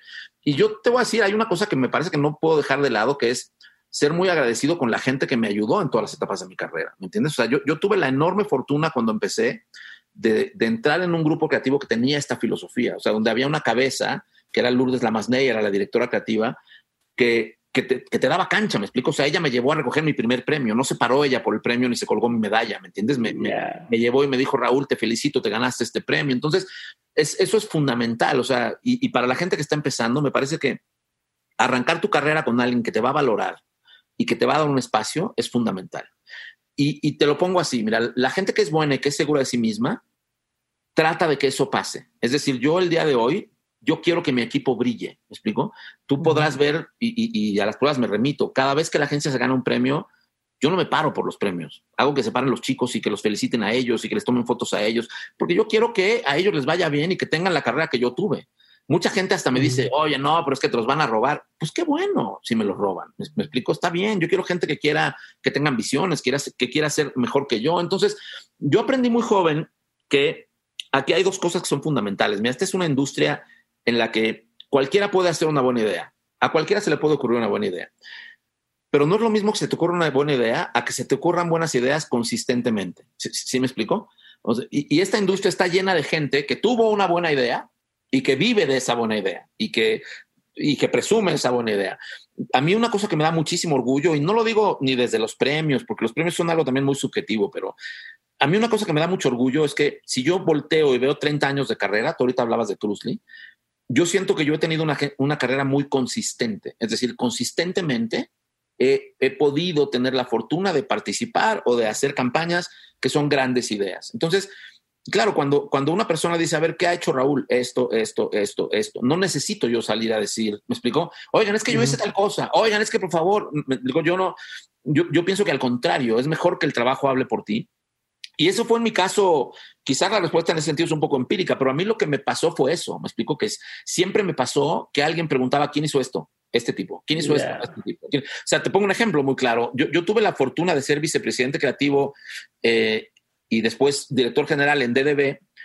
Te hablaba de Enrique Givert, ¿no? Enrique Givert es este señor que tenía esta agencia y y yo a este señor lo veía en conferencias en la universidad y decía, wow, yo, si este, algún día que trabajar con este cabrón y me parecía un genio. Claro, no existían redes sociales, nada. Bueno, de pronto a mí se me da la oportunidad de que yo estoy en Ogilvy como director creativo, hago esta campaña para Duracell, esta campaña se gana un león en Cannes y ese año en Cannes, Enrique Givert es el jurado que representa a México en Cannes. ¿Me explico? Entonces Enrique Givert que no sabía quién era yo, de repente dice, no mames, ¿quién hizo esto? Obviamente al ganarme el León en Canes yo salí en los periódicos y todo. Entonces cuando Enrique necesita un socio para su agencia, en vez de llamar a una de las vacas sagradas de la publicidad, pues le llama a este chavito de 27, 28 años, ¿me explico? Entonces, ¿qué habló por mí? El trabajo. Ahora, y después te digo otra cosa, o sea, cuando, cuando tú tienes que mostrar tu trabajo, o sea, es, e, es como porque puede ser, ok, te traigo la campaña con, con, la que me gané el León en Cannes, pero te muestro todas las otras que he hecho y tienen que ser consistentes. ¿Me explico? Hay, hay gente que dices, qué bonito esto que, te dan el premio, pero qué mierda todo lo demás que haces. Entonces, yo vuelvo, hay que, yo una cosa que he tratado siempre de... Como, perdón que te interrumpa, pero como esta gente que ves de pronto, ah, sí, es súper famoso en redes sociales y quieres ver qué ha hecho y no encuentras nada concreto. Exacto, exacto, ¿me entiendes? Eso pasa tanto en esta industria, o sea, porque además es muy mentirosa esta industria, o sea, yo, yo he visto ideas eh, eh, gente que viene a entrevistarse a la agencia y que me traen 15 personas la misma idea. Entonces digo, bueno, cabrón, ¿de quién es la idea? Porque es... es, ah, claro. yo pasaba por ahí y les dije que la pongan verde en vez de azul y ahora ya es mi idea, ¿no? Ya, entonces, es, es, yo, yo hablo de las, de las ideas, o sea, yo cuando hablo del trabajo, hablo de las ideas que yo he hecho, hablo de las ideas que se me han ocurrido a mí, hablo de las ideas que he trabajado con mis equipos, con mi dirección. Nunca jamás me trato de robar una idea o de hacerme partícipe de una idea que no es mía. Me parece nefasto que hagan eso. ¿Me explico? Entonces, este, pues todo eso me parece que, que, hace que tú, otra vez, con redes o sin redes, te vayas construyendo una reputación, ¿me entiendes? Y te vayas como generando una imagen, a mi juicio, consistente, congruente con quién eres como persona. Este, ahora las redes me parece que marean a todo mundo, ¿no? ¿No? Porque conozco gente que tiene mil seguidores en Twitter y piensa que son influencers, ¿no? O que y es, increíble, pero, pero para mí es la congruencia. O sea, yo, yo navegué todo este mundo en base a siempre pensar que fuera mi trabajo lo que hable de mí. Al día de hoy en la agencia eso es lo que me pasa. Y por otro lado, que creo que es igualmente importante, y te lo digo de corazón, a nunca creerte demasiado. ¿Me entiendes? O sea, yo, yo pienso que en el momento que tú te crees un chingón en lo que haces, es justo el momento en el que dejas de serlo. ¿Me explico? Entonces, yo al día de hoy es como el pico y empieza a bajar. Exacto, porque ya no tienes nada que aprender, ¿me entiendes? Yo al día de hoy te voy a decir, yo siento que tengo mucho por hacer, yo siento que tengo mucho por aprender, yo siento que tengo que mejorar muchas cosas en muchos sentidos, este, y cada proyecto nuevo que abordamos en la agencia, yo lo abordo como si fuera copy, ¿me explicó? O sea, como si estuviera empezando mi carrera. Y esta mañana teníamos una, una junta con unos clientes que nos invitaron a, hacerles una propuesta para su marca. Y yo me emociono con los briefs, me explico, y me emociono con las marcas y las quiero entender. O sea, en realidad me apasiona mucho lo que hago. Entonces, creo que eso me ayuda mucho y me ayuda mucho también a no, pues, a, no bullshitear, me explico, a tratar sí de genuinamente meterle todo el talento que puedo a cada proyecto que hacemos, ¿no? Y eso, eso también te ayuda bastante. Yo creo que el, el tener el ego en el lugar correcto y no, no sentirte que eres el más chingón o, no sentirte que todo mundo es peor que tú o que eres mejor que todos. Me parece que eso es, es increíble. Esta es una industria donde somos muy dados los publicistas a estarnos dando premios entre nosotros y a mí me encantan los premios, pero también les doy la, la dimensión que tienen. Si tú vas a la agencia, por ejemplo, te vas a encontrar, debemos ser la única agencia en el país que hace esto, ¿eh? me atrevería a pensar tú te vas a encontrar con que ninguno de los premios que nos hemos ganado está pegado en ninguna vitrina, no están en la pared, no están en ningún lado. a mí me parece que los premios uno los gana, los celebra y luego son parte del pasado. Todo lo que hacemos nosotros es que tenemos un hoyo en la agencia y todos los premios que ganamos los tiramos al hoyo, al hoyo, literalmente los tiramos en un hoyo porque eso nos recuerda que están en el hoyo, que ya pasaron y que hay que ir a ganar otros. Entonces, no, no encuentro sentido a, en la recepción de la agencia obtener 20 trofeos y 70 diplomas. me, parece que es como vivir de lo que hiciste, no de lo que te falta por hacer. Me gusta, me gusta. Ya se nos está acabando el tiempo, Robert. Voy a pasar Bueno, antes de pasar a la sección de preguntas así rápidas, quiero hacer una última pregunta que se me hace muy importante y es, ¿cómo has logrado convencer a la gente de brincar contigo a ciertos proyectos? Porque, digo, estoy escuchando tu historia antes y en un par de ocasiones, pero especialmente también en, Anónimo, trajiste gente también a empezar contigo que ya tenían también una carrera eh, más o menos eh, avanzada, ya tenían cierta estructura ¿cómo les dices, oye, deja lo seguro y vente acá a apostarle conmigo? No, porque una cosa es lo que tú dices, pues yo que yo le vaya a apostar, ok, pero ya traerte a alguien más y convencer cómo le haces eh, para eso. Mira, yo, creo que otra vez, y, creo que esto está repetitivo en la respuesta, pero yo creo que, que, te ayuda mucho la reputación que tienes y la congruencia que tengas. Es decir, el hecho de que la gente que apuesta por ti sepa el tipo de persona que eres y a qué le tiran cuando apuestan por ti, ¿me entiendes? con qué claridad eh, pueden trabajar, qué es lo que vas a hacer, cómo van a, cómo van a trabajar contigo, qué libertad van a tener. Yo, yo he tratado siempre, en todos los lugares en los que he estado, hay una cosa que a mí me dijo una vez una persona que me entrevistó que también me marcó. Eh, una persona que me entrevistó para cambiarme a su agencia y no me fui en ese momento. Me dijo, te entiendo.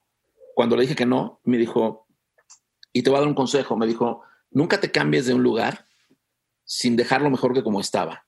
Me decía, y nunca te cambies de un lugar. O sea, me dijo, siempre que estés en un lugar, tú planteate un proyecto y termínalo. No te vayas sin terminar un proyecto, porque si te vas sin terminar un proyecto es te va sin trascender. No sé si me explico. Entonces, eso es algo que yo le planteo a toda la gente. O sea, yo, yo cuando invito a la gente a trabajar conmigo, yo les digo, miren, esto es en lo que yo estoy, este es el proyecto que vamos a cumplir. Este es a lo que yo te estoy invitando. No te estoy invitando a trabajar conmigo, te estoy invitando a este proyecto.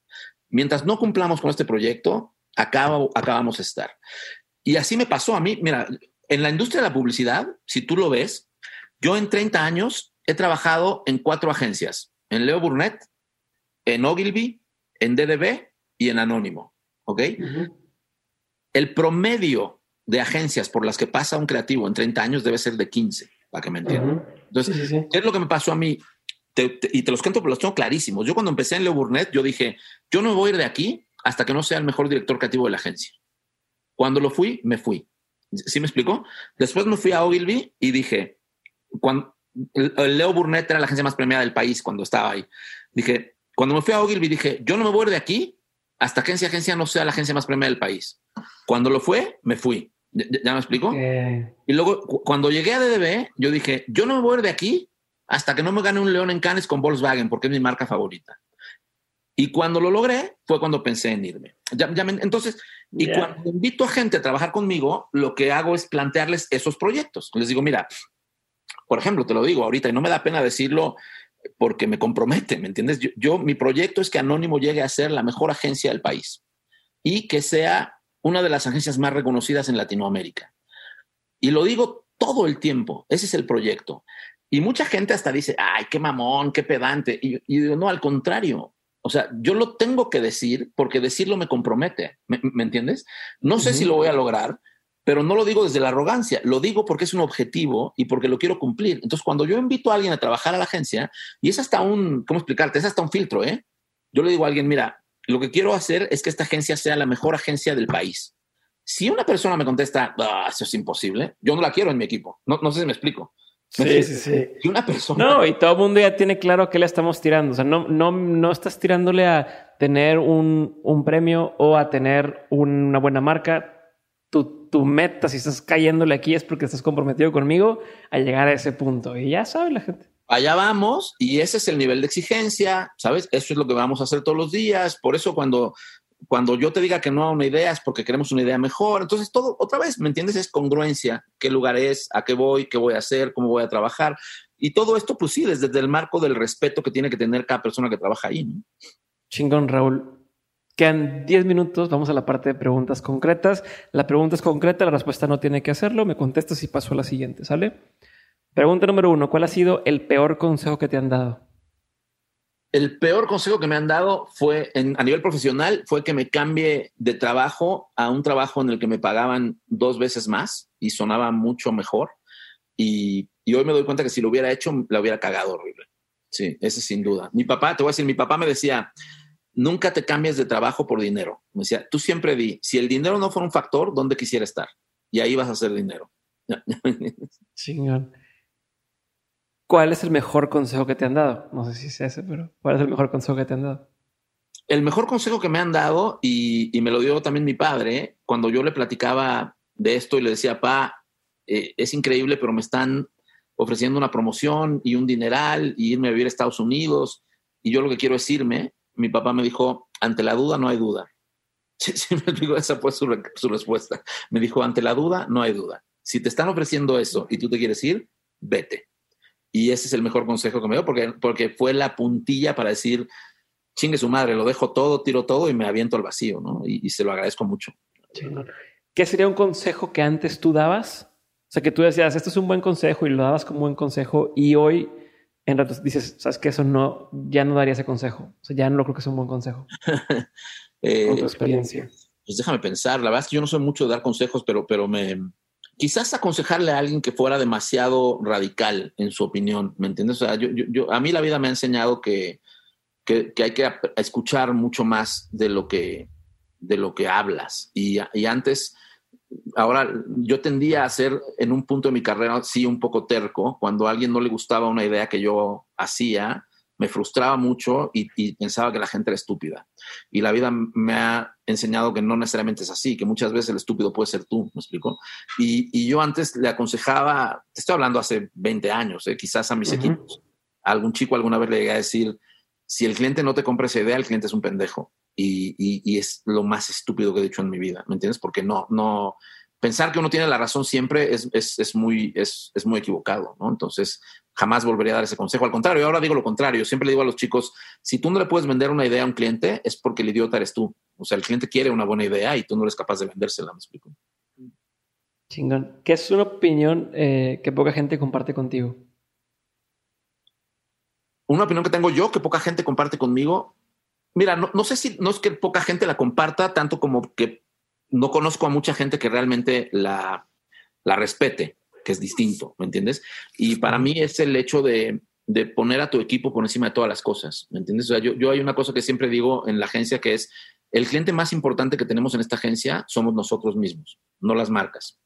Y, y soy muy, muy radical con, con poner siempre por encima de todo al equipo de trabajo. Y siento que esa es una cosa que mucha gente dice, pero que no mucha gente hace. ¿Me explico? Y, y, te explico por qué. Yo, por ejemplo, somos una agencia que cuando nos invitan a un pitch donde hay muchas agencias, no entramos. Para que te des una idea, el, año pasado nosotros declinamos 19 invitaciones a concursos, 19. O sea, si hubiéramos dado la mitad, hoy tendríamos 10 clientes más. Y las declinamos porque yo pienso que no está bien regalar tu trabajo, que no está bien que un cliente te invite a que le traigas una idea y si le gusta te la paga, y mucho menos cuando hay seis o siete agencias. Entonces, eh, es una opinión que yo tengo y vuelvo, mucha gente la comparte, pero no mucho, mucha gente la respeta. Y te lo digo porque yo he estado con gente que dice, sí, pinches clientes, no hay que regalarles el trabajo y después los veo regalándoles el trabajo. Entonces, la verdad es que a veces me siento solo en eso, pero, pero siento que soy congruente al hacerlo y eso me gusta. Chingón. ¿Qué es algo que la gente no sabe de ti y que si supiera le sorprendería? no sé, que soy un pésimo bailarín.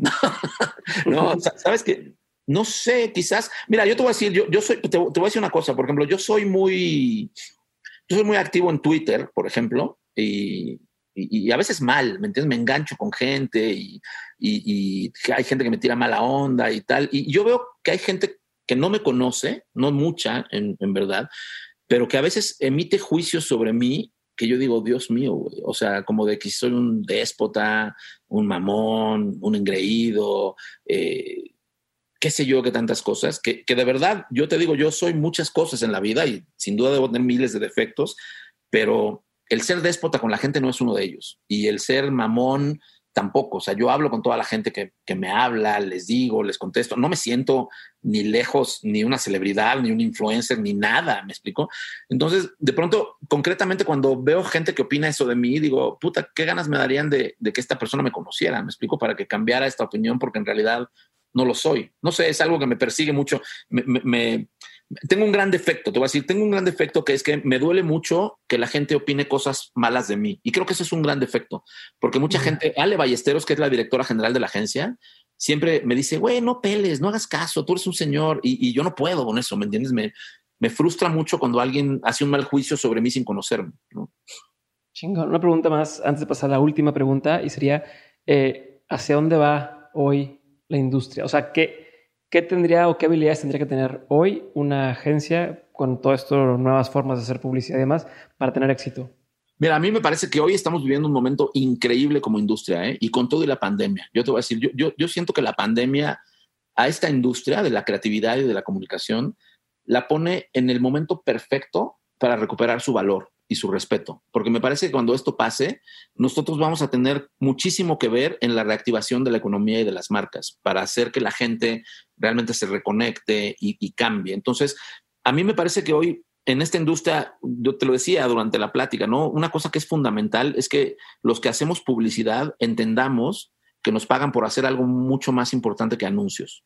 Nos pagan por conectar a las marcas con la gente, ¿me explico? Y son dos cosas muy distintas. Es decir, yo prefiero que, una, que un cliente me hable del problema que tiene una marca para entonces yo traerle una solución a ese problema. Prefiero mil veces eso a que un cliente me diga, este es el brief, tráeme un anuncio. ¿Sí me explico? Y, y entonces yo siento que las, que las agencias que hoy tienen éxito y que las agencias que van a tener éxito en el futuro son agencias que se ven a sí mismas así, que se ven a sí mismas como socios de innovación, como socios de creatividad, como socios de ideas y no como agencias de publicidad. Eh, y, ojo, eh, yo amo la publicidad y me encanta hacer anuncios, pero creo que hay mucho más allá que somos capaces de dar y me parece que es ahí, hacia allá, hacia donde nos tenemos que preparar.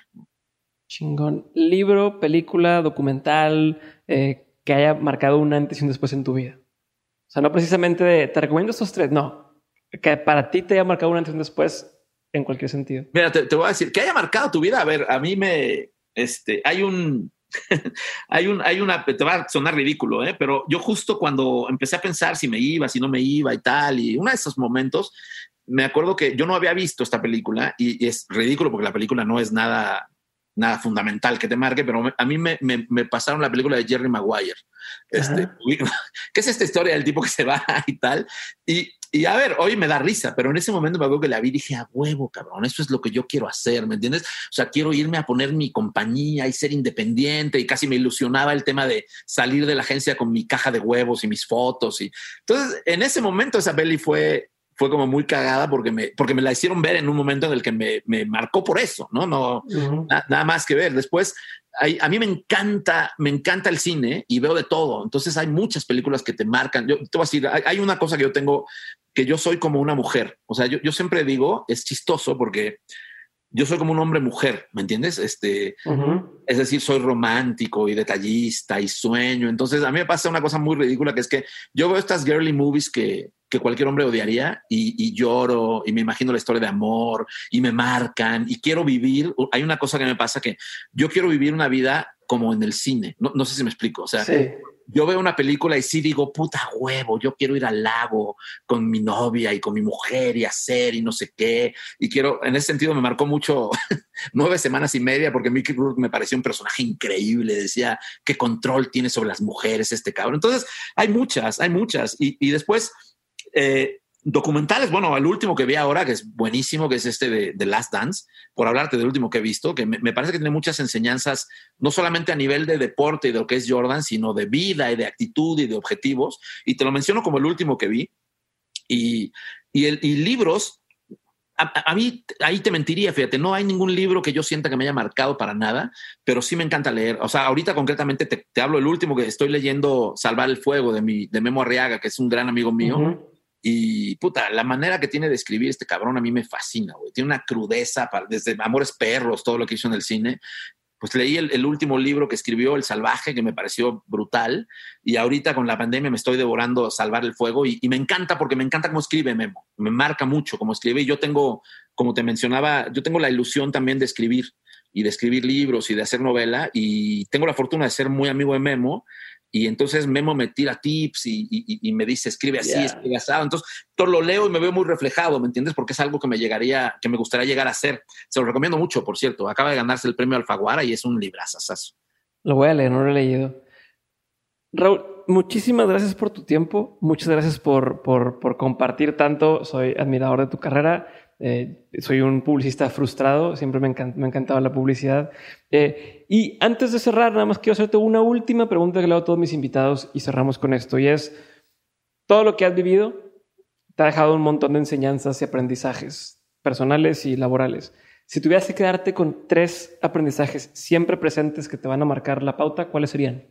Mira, yo, yo lo tengo muy claro. Para mí, hay, y te lo he repetido mucho en la entrevista, para mí uno es, me parece que en la vida hay que ser muy congruentes. Congruentes. La congruencia es un valor que yo atesoro mucho y que, y que creo que muy poca gente tiene, desafortunadamente. Me parece que es fundamental para tú poder lograr objetivos, ser congruente y entender que la vas a cagar, entender que vas a equivocarte, pero tratar de siempre perseguir con congruencia todo aquello en lo que crees. ¿Me explico? Ser congruente contigo mismo, ser congruente en tu vida, en cómo tratas a las personas, eso. Otro eh, que tiene mucho que ver con, con, mi carrera es la consistencia. La consistencia, o sea, el siempre estar consciente de que puedes hacer algo mejor, y de, que, y de que tienes que ser consistente, de que no puedes vivir de lo que hiciste ya, sino de lo que viene, y que tienes que apostar porque el proyecto que venga sea mejor, y porque la gente que trabaja contigo sea mejor, y por enseñarle a la gente, por compartir con la gente. Esos dos, y el último te diría, es, es muy irónico que te lo diga un publicista con lo que nos gustan los premios, pero para mí tiene que ver con la humildad, digo, con, con entender que, que, que, tienes siempre que, primero, yo, yo trabajo en una industria donde hay mucho ego, pero donde curiosamente nos damos muchos premios y tal, y nos encanta presumir cosas. Y yo valoro mucho a la gente que comparte, a la gente que enseña, a la gente que no le importa mostrar a otros su talento, lo que sabe hacer, que no le importa que otros crezcan más que tú, que sean mejores que tú. Y eso me parece que tiene que ver con, con, con abordar las cosas desde la humildad. Me explico, nunca sentir que eres un chingón, nunca sentir que eres el mejor. Creo que esos tres valores en esta carrera sirven mucho. Me explico, y, y después de 30 años en esto me siento con la autoridad para decirte que no mucha gente los tiene. La gente que los tiene destaca muchísimo, ¿me? Muchísimo. Y hay gente muy inteligente, gente que yo admiro mucho, pero, pero tendría que tendría que haber más gente que, lo haga, ¿no? Y, esas tres cosas. Y, y, aprovecho también para, igual, Diego, felicitarte por, por el podcast y por todo lo que haces. La verdad es que, así como tú dices que eres un publicista frustrado, yo también soy un comunicador frustrado. Y, y la verdad es que lo que has logrado tú con el podcast y dónde estás y la cantidad de audiencia que tienes y la influencia que, que tienes sobre, sobre muchas cosas me parece increíble. Te, te felicito porque además hacerlo desde cero y, igual tú reflejas mucha pasión en lo que haces y en cómo lo haces y eso, ese tipo de cosas me parece que son lo que, de lo que necesitamos más en este país, ¿eh? en, todo, en todos los ámbitos de la vida, en los proyectos profesionales, personales, este, pues gente que en verdad se apasione con lo que hace y que no tenga miedo de, llegar lejos, ¿no? te felicito mucho por eso también.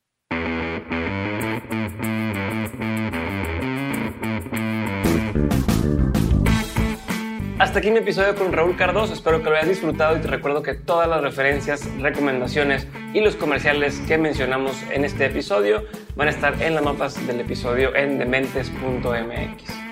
No te olvides también de compartir el episodio con alguien a quien pudiera interesarle y seguirnos si es que aún no lo has hecho. Y como último recordatorio, cada semana subo contenido exclusivo a Insider, nuestra comunidad de Patreon, donde además de tener contacto directo conmigo y con mis invitados, ahí te estaré compartiendo aprendizajes y estrategias para hacer dinero en línea y vas a poder participar en las sesiones de mentoría que tenemos con expertos, además de nuestro programa exclusivo llamado Políticamente Incorrecto. Así que entra a dementes.mx diagonal comunidad para que puedas sumarte. Yo soy Diego Barrazas y esto fue un episodio más de Dementes. Nos vemos el lunes si nos estás viendo en YouTube y nos escuchamos el lunes si estás a través de Spotify. Bye.